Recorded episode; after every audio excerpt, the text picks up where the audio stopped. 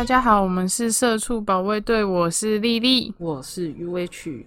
U H。哎，小时候不是会常常会觉得老师通常就是很像你的第二个妈妈，家人嘛，对家人之类的。有时候我们我不知道你有没有这种经验，就是会举手想要跟老师老师说话，然后不知道说，哎、妈妈，就是 你有吗？你有反这个就是看经验老师是男生还是女生，你就会叫成那个。我我对，我就有举手那个。叫叫成叔叔啦，不知道为什么，真的为什么你跟叔叔感情很好吗我不？知道，我就举手然后说叔叔。那那你有成为全班焦点吗？诶、我记得那是好像不是上课时间，好像是下课时间，所以没有引起很多人注意。这样，哦，我们是 我我以前是那种就是举手，然后说妈妈，然后全班就会笑你，就是啊，他叫老师妈妈这样子，超幼稚。对，然后老师也通常也就是浅浅的一笑而已。这个应该是国中以前才会发生的事情了吧？对啊，对啊，如果有人大学发生，请私讯我们。笑死。反正就是，嗯，就是小时候，我承认遇到的好的老师当然不少，可是你有没有遇到那种，就是因为我们之前有一集是在讲学生霸凌这件事情，就是可是那一集只有 focus 在学生霸凌学生，但是你有没有遇过是老师霸凌学生这种事？诶、应该是说，呃，我比较常看到的画面是，有一些老师他会当着全班的面，然后嘲笑其中一位同学，然后印象比较，嗯嗯应该是说我印象比较深刻的是在国小，我遇到两个老师，有一个老师是，呃，我我先说，就是我觉得在国小期间期段，就是老师的影响力对学生非常大。老师的言行可能会去带给这个小孩，他会觉得说，哦，老师这样做是对的。所以我觉得，而且有时候那些学生比较容易去模仿老师嘛。嗯那如果老师今天都带头讲了一些对那个学生很嘲讽、嘲笑的话的话，那其他同学就是会模仿啊，就会觉得哎、诶老师这样做代表这是可以的。嗯，像我遇到的情况是我们班有一个过动儿，就是他比较没有嗯办法控制自己。就是比较没有办法静下来，这个其实长大之后听一听之后，你会觉得很不妥，是因为他是直接在全班的面前说他是败类，为什么要讲他是败类？我也不知道为什么那个老师要这样讲。然后他讲话就是你知道带针带刺的那一种，他就会说，嗯我们不能说他是废物，可是可以说他是败类这样。然后他就是会让、啊什么？对国小老师哦，我可是我必须说，就是可能我们这个年代的国小老师真的，因为有一些是，诶、以前的话是师专，就是不用到教育大学或者是什么。然后我也不能嗯说他们是比较低等还是怎么样，因为嗯我那个那个时候那个老师已经六十几岁了，就是要退休的那一种，可能嗯讲话就比较口无遮拦这样。然后他就当着就是在全班面前就说他是他是败类这样，然后说不能说他是废物，你们可以说他是败类。可是我觉得这两个词都没有比都没有好，你知道吗？会跟班上的同学，这个老师是不是脑子有问题呀、我哎哎懂 know，不知道他现在还在不在，就是，反正他就是会跟全班说啊，你们就尽量不要靠近他，不然他因为其实有一些过动倾向的人，他会动作比较大，所以可嗯能怕他去打到同学还是怎么样，应该是这样，我不确定那个老师的想法到底是什么。然后就是会跟同学说，就是尽量不要靠近他啊，什么什么之类。这个嗯影响力真的很大，因为全班没有人愿意坐在他的九宫格内，你知道，就国小就会排位置嘛，会嗯导致老师永远把他排在一个只有前后会有人的，就前面或左右会有人的地方，然后而且这样子，就是这样子会把它成其他会有一种你老师，然后主动在孤立一个较为特殊的同学，这样。而且我觉得老师孤立就算了，可是我觉得这最恐怖的影响是，他会影响到班上同学对他的观感。对，我觉得，而且其实那个那个年那个年纪的学生应该很容易模仿。我说的模仿是就是一个合群的概念，大家都讨厌他，嗯嗯嗯你不跟着讨厌他会感觉小怪怪的。小团体，对，就是那时候的自主思考能力是很低的。嗯，你就会觉得大家做什么事情，我就要做什么事情。对啊，然后我有好几度被排在他附近，因为国小嗯女生的话会偏高嘛，然后那位同学的话嗯他是男生。其实你认真，因为他是有吃药控制他的情绪起伏的，因为他可能躁动起来的话，真的会大乱的那一种。嗯，他是其实你认真跟他相处起来的话，他吃完药之后，他就是很正常，他就做他自己的事情，他也不会影响你什么的。可是嗯就是因为老师这样一说之后，你心里难免会觉得，哦，这个人有点可怕对有点可怕，因为你国小你真的是没有办法判断这个同学到底是怎么样。可是后来想一想嗯之后，他根本也没怎样啊。可是那也已经已经是我们后长大之后再回想了对吧？对，当下那个小孩童年造成的伤害已经无法抹掉了。对啊，就算他无所谓好了。嗯，对啊，因为他就是一副，他的每次他都是装的一副他无所谓，老师怎么叫他败类他都没差这样。可是我觉得他说真的无所谓。他长大之后回想起这件事情，也是一个阴影，你知道吗？对啊，对啊，我觉得他们绝对没有无所谓。然后像我这边，我也可以分享一个嗯小的。我我之前就是小时候都会参加补习班嘛，嗯然后补习班有时候会开一些特别的课程。那时候有报，我妈有帮我报名一个课程，是那种速读、速记忆的一个班级，就是训练你的记忆的。我不知道你知不知道？嗯然后反正我们上的那个班里面有很多学霸，我是里面算是烂的。因为我那时候的成绩就是中中中前一点点而已，嗯可是里面都是那种真的很会读书的学霸。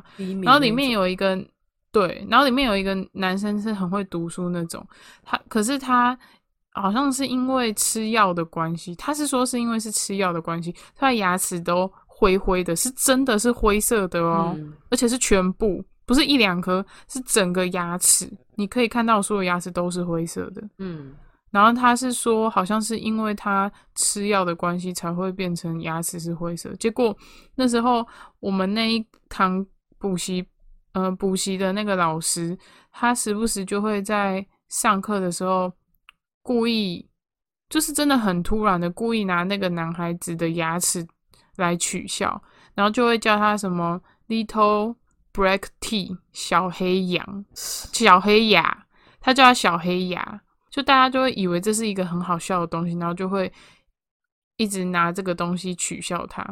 然后那个时候我没有跟着这样叫他，可是老师这样讲的时候，我也会笑，因为我以为这是好笑的事情。而且当下的时候，其实我不是很懂那个是什么意思。我那时候他是说小黑牙，然后小时候我一直听成小黑羊，哦我就想说天哪，这个绰号好可爱哦，怎么会叫他小黑羊？然后 Little Black Tea，我也没有想太多，我后来长大的时候才想到，等一下，这不是是在讲他黑色牙齿吗？那后面因为也不是羊啊，是在讲说是他的牙齿。嗯那我就想说，怎么会这样子讲？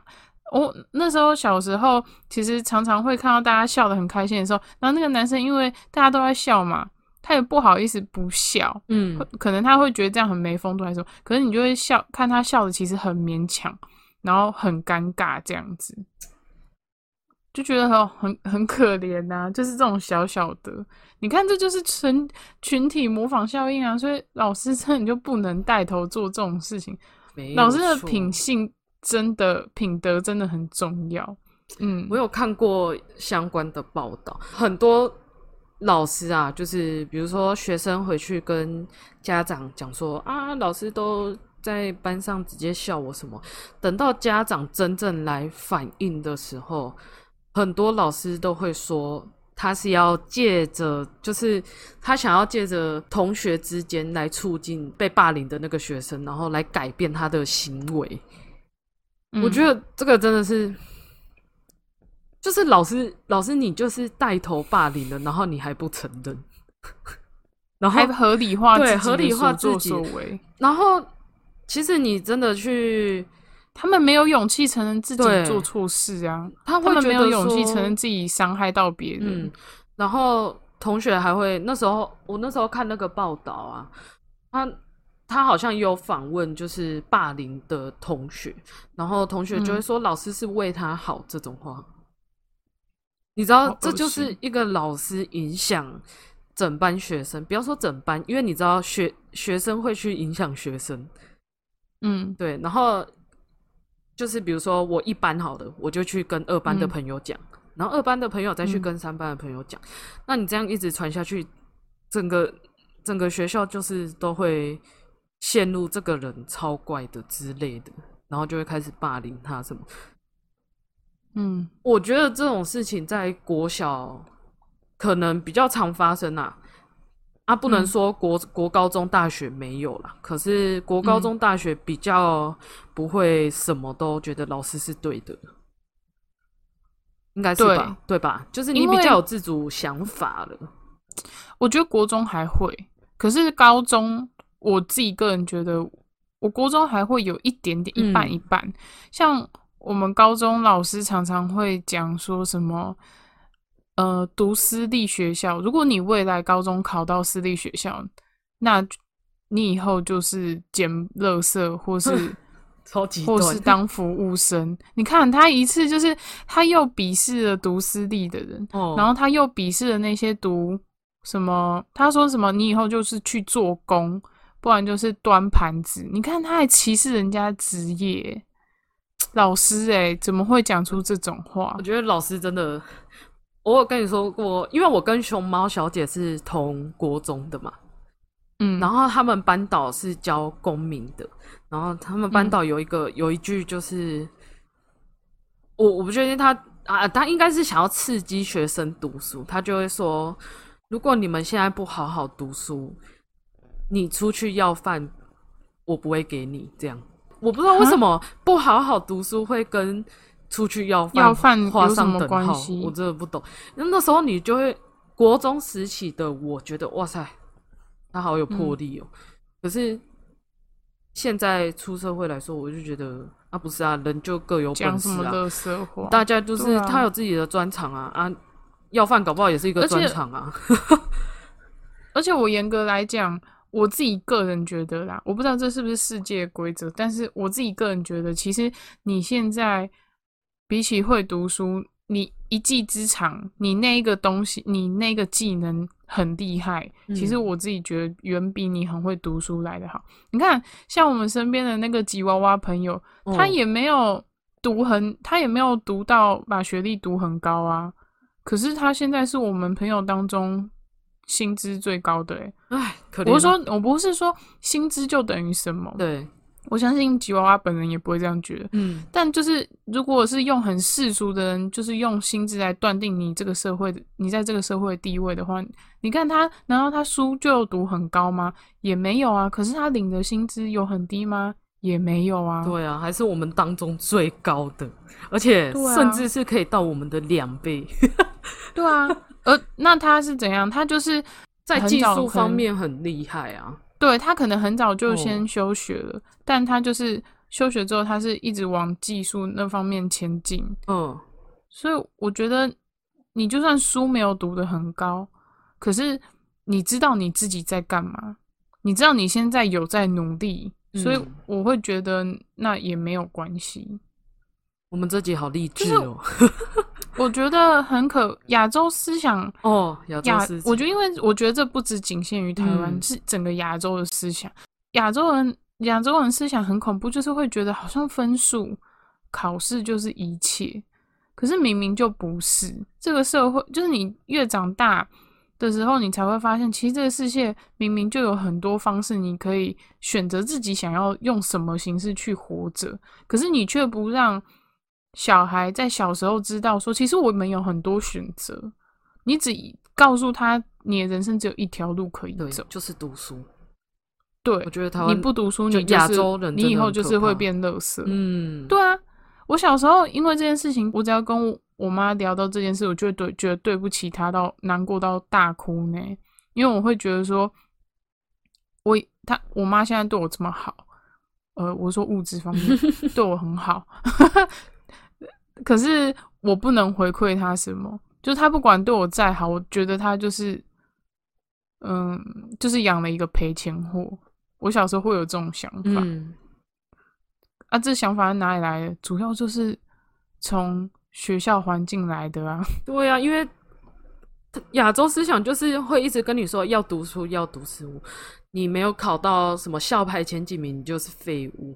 然后老师根本不想要管那个学啊，就我们就来看升学率啊。嗯，亚洲的老师最爱看升学率，你看国外嗯谁跟你看升学率啊？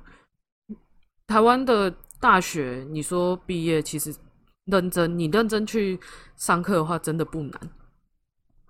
对啊，对啊，那可是国外的话，它就是你进去很简单，只要你有啊，说坦白点，只要你有钱，你就嗯可以进去。可是你要毕业毕业。很难。嗯，对，我觉得这个就是不一样的地方。而且我觉得国，我不是说我要一直去捧国外蓝趴，嗯我我国外是指欧美那边的，嗯我不是要一直去捧他们蓝趴。我我自己个人觉得他们教育体制就是比较好，对小孩子来讲比较好，因为他们是上课时间短，嗯然后留很多时间是下，就是为什么他们上课时间短？因为他们就是为了要让你有自己的时间去自己主动探索，说我自己到底想要什么。你自己去寻找，嗯去寻找这件事情很重要。你自己去寻找自己想要什么很重要。像台湾的学生下课就是去补习，对不然就是在家念书。对，然后，而且你看嗯台湾的小孩子从小就是被动式的，由身边的家人叫你做什么你就做什么。好，你今天就算很会读书，等你，可是你你难道一辈子都只有在读书吗？除非你要去当老师、教授什么的，不然你不可能一辈子都是跟这个有关嘛。嗯，那你看，你一直以来都是这样被动式接受，你从来没有去思考过自己到底想要的是什么。等到没有人告诉你说你接下来路要怎么走的时候，你会变得很茫然，对你会不知道该怎么办，你会很慌张。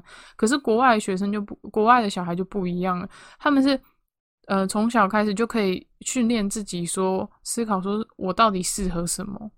应该是说他们自我探索这一块对对对，很就是比较重，对他们来说比较重要，就不会说你一定要念书还是什么。他们主要的话，嗯。我觉得他们比较像你要找到你有兴趣的点，然后去琢磨这样。他们这中间也可以学习到很多事情，是我可以去发现自己喜喜欢或不喜欢什么，然后也会可以去练习说，就是我去学了，我原本以为我对这件事有兴趣，但其实我没有，嗯，那就不要勉强自己，因为很多人是以为自己原本喜欢什么，但是后来发现其实我根本没兴趣，然后还勉强自己继续，就只因为会觉得说那是那已经是你的舒适圈了，你好像不该踏出去。嗯，我我直接讲我好了。我嗯高中是观光科的，嗯我高中的时候对日文或者是带团这些东西非常有兴趣，以至于我嗯。大学的时候选的相关的科系，可是我后来读一读嗯。发现，那不是你想对，那真的不是我想要的东西，所以我就浪费了三年的时间在，因为我大学没读完，所以我就是浪费三年的嗯。时间，然后也没有学到任何我觉得特别实用的东西。因为其实我我现在不是要贬低这种观光事业还是什么，我的意嗯思是说，他要读的话，其实你不是本科系，你也去，你也可以去读，你也可以去琢磨，嗯没有用啊。就我觉得啦，我自己觉得我是浪费三年的时间。嗯，嗯，我懂。对啊，像我虽然一直以来都是读跟美术设计有关，可是我也是有一个循序渐进的过程。我小时候开始发现说，诶，原来画画可以当技能的时候，我就想说，好，我以为路只有一条，所以我就说我要立志，我要当一个画家。然后后来发现，其实画画相关的工作是有很更多元的选择。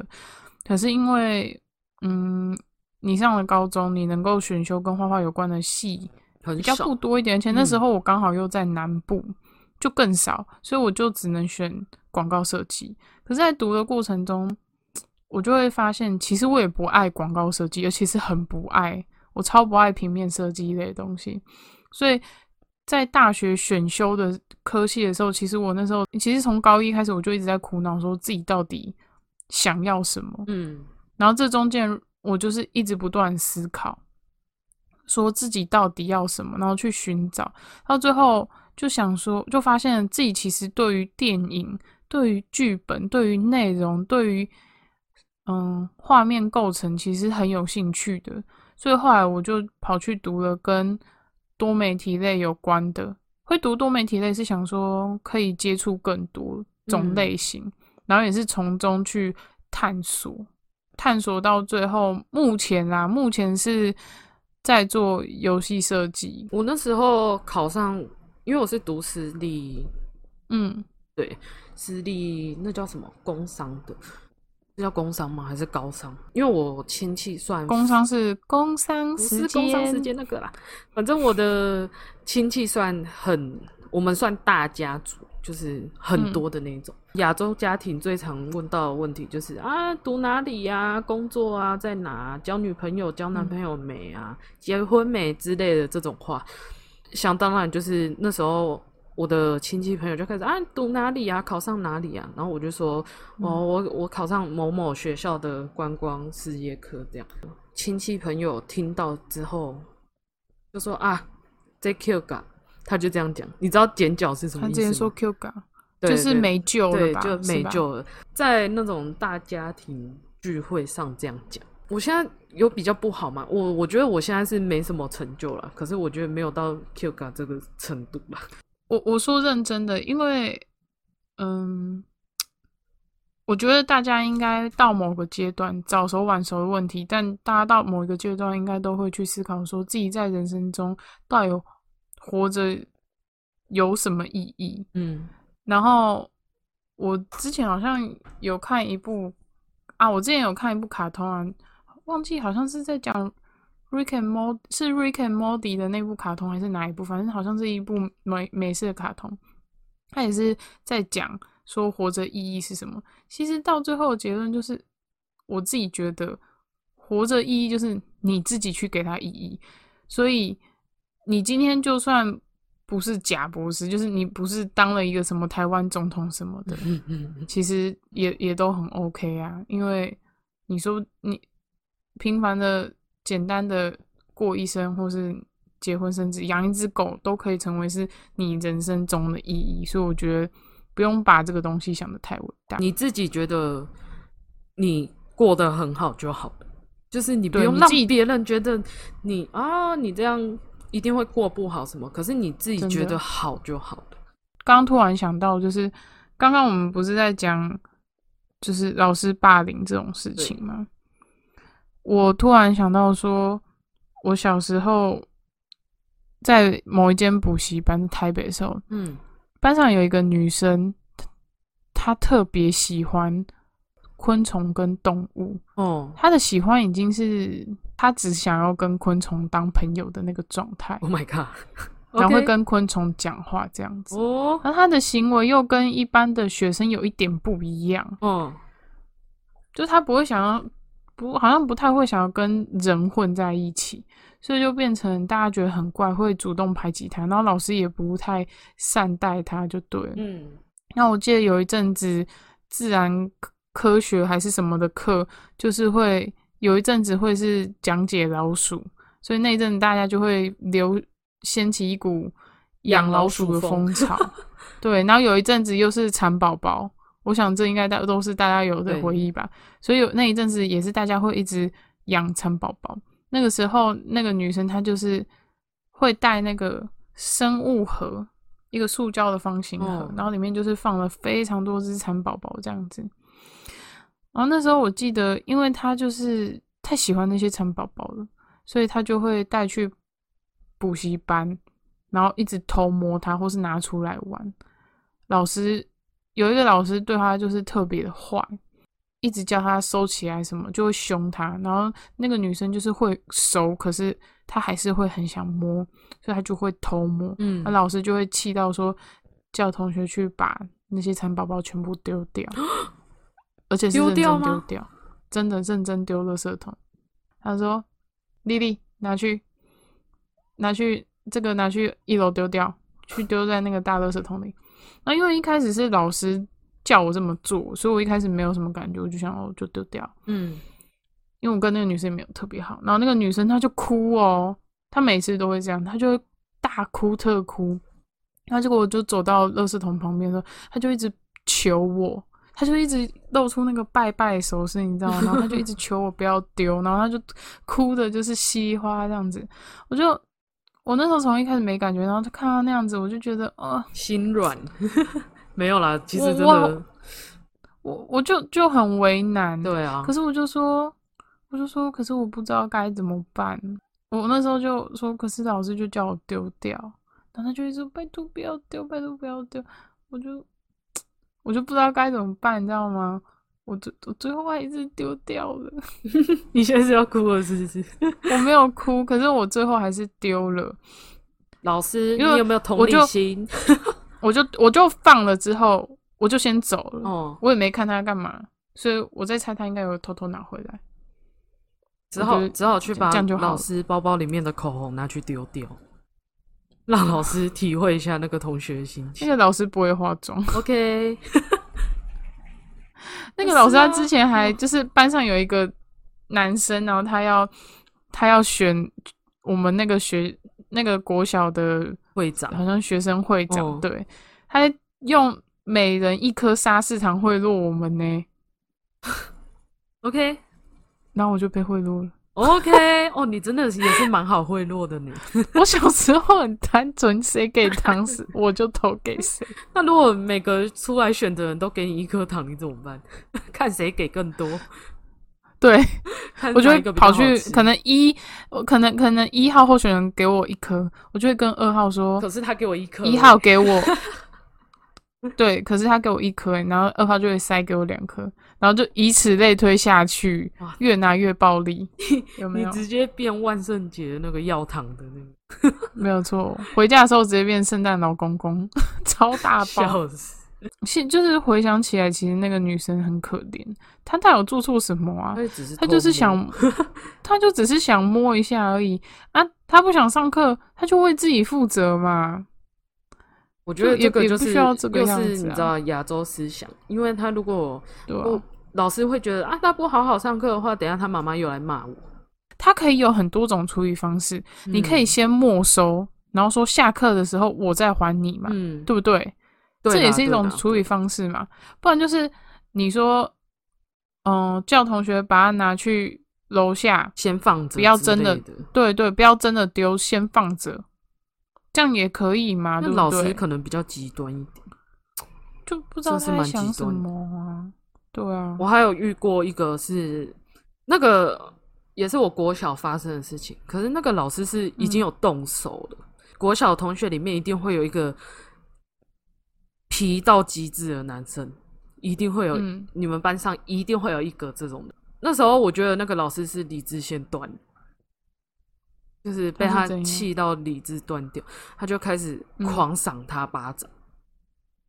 然后讲一些话侮辱他，就对，因为那个我我记得那个，因为那个同学我跟老他师圣职直接归零那欸个那个同学我跟他蛮好的，那个男同学，嗯就是他嗯是被阿嬷带大的，嗯，所以老师就会开始对他做隔代教养攻击，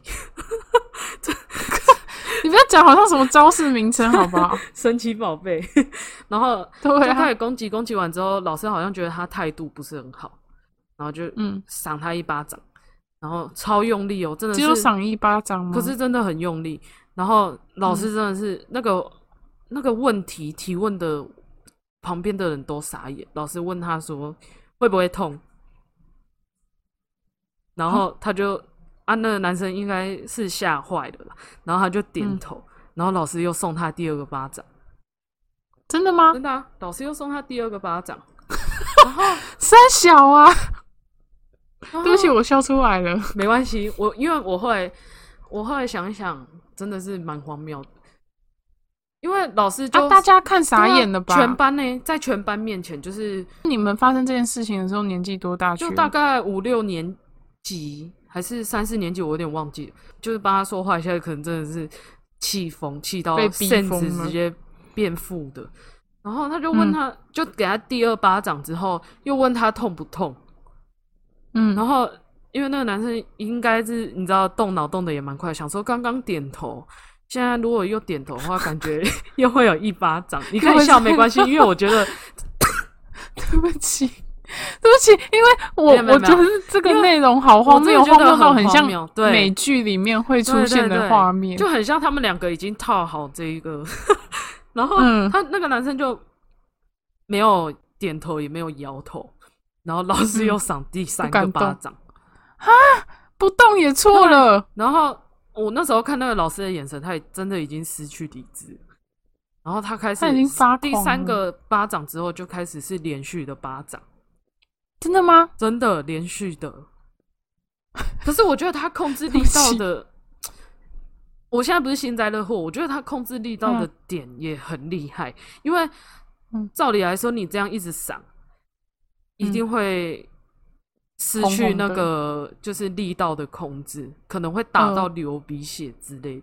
那老师哦或，是耳朵对，控制的超好，完全没有任何伤。你说他瞄准脸的准心瞄准的很到位他真的是狂狂赏他巴掌这样，就像那个频率，像那个 那个海海狗在拍打他的肚皮。没有啦，开玩笑，没有这么快啦，就是就是一个接着一个这样，然后就觉得老师你很荒唐哎、老师你问的问题超荒谬，然后你的举动我也觉得超荒谬。虽然你已经失去理智了，你还是很荒谬。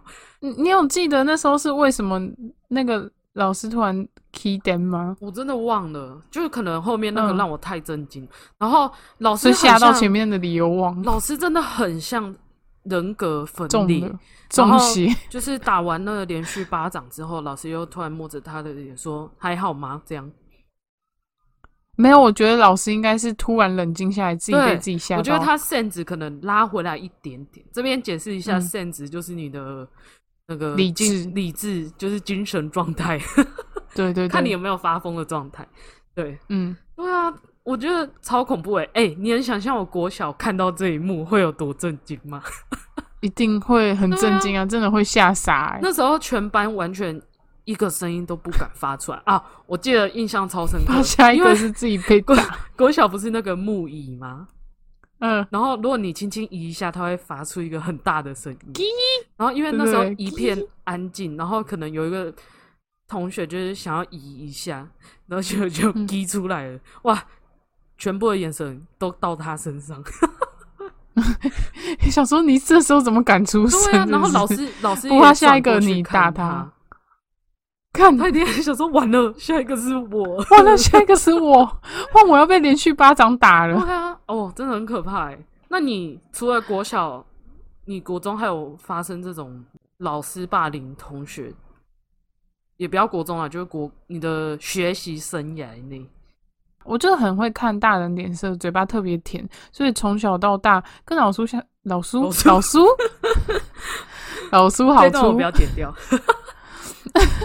老师跟老师的相处都蛮好的，没有老师有特别讨厌我。哦，而且以前我在北部读书的时候，成绩就是中上，不到特好、顶好，但就是中上这样。可是后来去南部开始读书之后，那时候我刚转去南部是五年级，嗯高雄一所算是有名的国小。然后那时候我去那边上课的时候，我我之前有说嘛，我就是在那边被同学霸凌，然后老师也都不会制止他们。嗯，一方面也开始认知到，就是读书这件事很让我觉得很厌烦、很讨厌，嗯所以我就都不读。然后结果老师就也不知道是看我哪里不爽，他就把我分配隔离到以前以前不是大家都会并排，就是一条一条一条的坐在一起嘛。嗯，他直接叫我去坐后面的营养午餐桌。你知道嗯什么是营养午餐桌吗？就是一个铁的，然后长长的，是吗？呃，不是，那个是国中的时候才有的。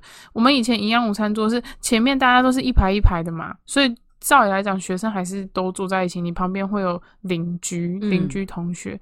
可是营养午餐桌是他们会在另外后面可能放四五张桌子，然后并成，然后让那个营养午餐阿姨可以放上去，就是先对先放在那边哦这样子，然后之后大家就去那边盛饭。所以照起照理来讲，那边不是给学生做的。嗯，可是那时候老师只要是他觉得成绩不好的同学，他就会把那个同学调去那边做，就是不让他有朋友。然后那时候的状况就是，嗯，老师叫我去那边做之外，我如果自早自习或是下课画画，连下课都不行哦。他我如果被老师的小帮手，比如班长啊、风纪股长什么看到，他们就会直接抽走我的纸，不让我画画这样。然后那个时候，比如说那种综合课，嗯，有画画美术的东西，因为其他同学知道我画画比较厉害嘛，他们就会跑过来问我说，比如说问我说玫瑰怎么画，嗯，然后我才刚要教而已，老师就会走过来把那个同学赶走。就那时候老师故意要让我身边都没有朋友嗯这样。那个老师他其实很年轻诶、照理来讲应该要比一般的其他老师的思想更开放吗？还是什么的？可是他没有，他就是那种典型只对自己喜欢的学生好这样子而已。然后他喜欢的学生基本上都是那些很聪明的学生。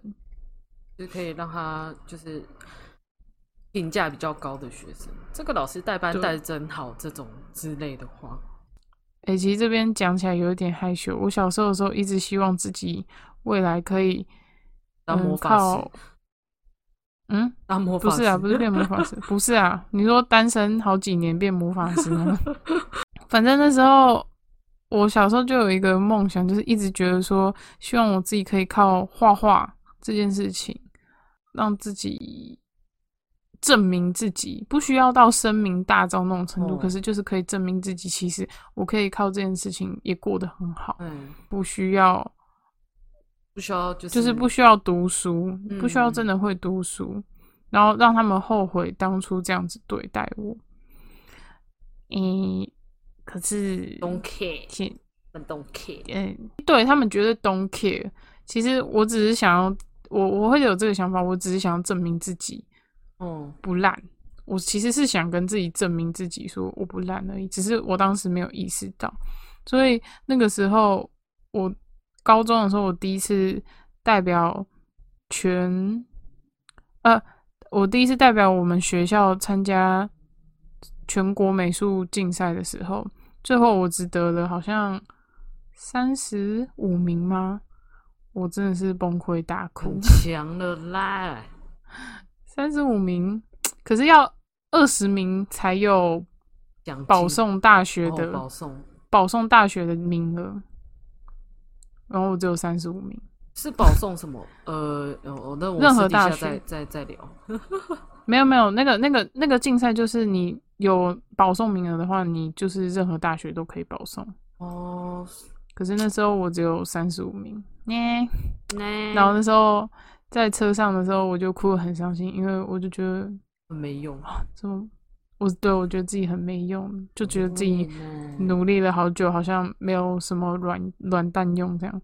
但其实后来才会发现，那就是生命的一个，就是那那一个时期的一个过程而已，根本就不需要把那个看那么重。其实，然后也后来长大的时候也会发现，其实根本也不需要去想着我要证明给那些曾经看不起你的人看什么东西。其实你只要知道你自己是有认真在过生活，然后有朝自己的理想认真往前走，这样就好。好。对的人，自己对得起自己就好。哎、好我一开始一直很怕你觉得我是个 bitch，因为我觉得我的我我的必曲感好像有的时候会有点重，还好吧，就是很有点容易让人误会。我觉得还好诶。那个谁、没有啦，没有要讲谁啦，嗯，私聊私聊没，有没有没有没有那个人物，我刚只是开玩笑。哇，突然情绪都高涨起来了。那我们之后再聊啊，可聊啊，反正已经没联络啦。笑死，没联络啦。我这个人比较极端啦，我如果真的不想联络，我完全不会联络啊。对啦，感觉得出来。其实我感觉出来，你虽然人很好，但其实你也是很有个性的你是想要讲有个性？啊。当然是有个性啊，怎么了我我是发自内心。你很鸡掰吗？不会啊，我是认真说是有个性，有个性跟鸡掰是两回事。比如说像我，我就真的是是纯鸡掰的。我真的不知道为什么我这个人做人这么鸡掰，身边人身边的朋友都对我很好。我不知道大家是不是有点 N 属性。没有啦，还好啦，我看过更更极端的人。我是说，对，因为我我住家里，我比较不方便讲出一些词，你说鸡掰呀、咖喱老师啊，有的时候会超脱口超阿而出贵啊啊。这一集的鸡汤超多诶、对啊，就是心灵鸡汤，也没有到鸡汤嘛，就是我这个人头脑比较简单，所以我也没有办法讲出很什么很漂亮、很华美的那种鸡汤句子。我只是把自己的想法讲出来而已。对啊，对，大家要好好珍惜啊！我很少会这么鸡汤的，我通常都是负面情绪盖过自己的正能量的那种人。哎、我我这边要再讲一次，因为我真的是太喜欢这部电影了，我还是想要再帮刻在你心底的名字 再宣传一次。我们已经连续三集都帮他们宣传了。不管这么算是，嗯，我觉得算是拍得这么有诚意。我说有诚意，不是说有什么，不不是说什么有很多肉肉可以看的那种诚意，是、是更深层，就是剧情也好，然后演员也找得好，好找得好，不是说长得好哦，长得帅是基本标配，可是基本标配吗？可是比起帅这一点，更重要的事情是，他们的演技真的很好。尤其是嗯你要怎么去看这个人的演技功底到底是怎样？你去看这整部片，他是不是大部分的镜头都是使用特写？就我的特写就是肩膀脸部拍到肩膀到头的，对，脸嗯部特近的、那个。通常如果这种东西在电影院的大荧幕上面，你演戏你演戏演的不够好，或是你只是演的还行的话，在大荧幕上会漏洞百出，你会、嗯会有很多破绽，看得出那就是在演戏。可是他们两个没有。这部最推就是他们两个的眼神，重点就是他哦们两个的眼神、非常有火花。对，真的就是充满爱意的那种眼神，就是你真的爱一个人的时候，你才会散发出那种嗯，甜甜的笑脸跟那个眼神。去好看演技赞，赞。好，脸们说 IG 虽然都没有在发，拜托帮我们按一下，多按一点，我们就会积极一点。我觉得最近有请了一个小编呐，啊，他要不要做事，我真的是，操你妈，好啊，还敢混呢、还敢混啊？我我觉得是因为我还没有做封面啊，可是我真的好麻烦哦没关，系啦。好麻烦哦好哦。了好了好了，就这样了。我们今天就到这里喽，好啦，那这样子就到这里喽，大家拜拜，拜拜拜，拜拜拜，拜拜，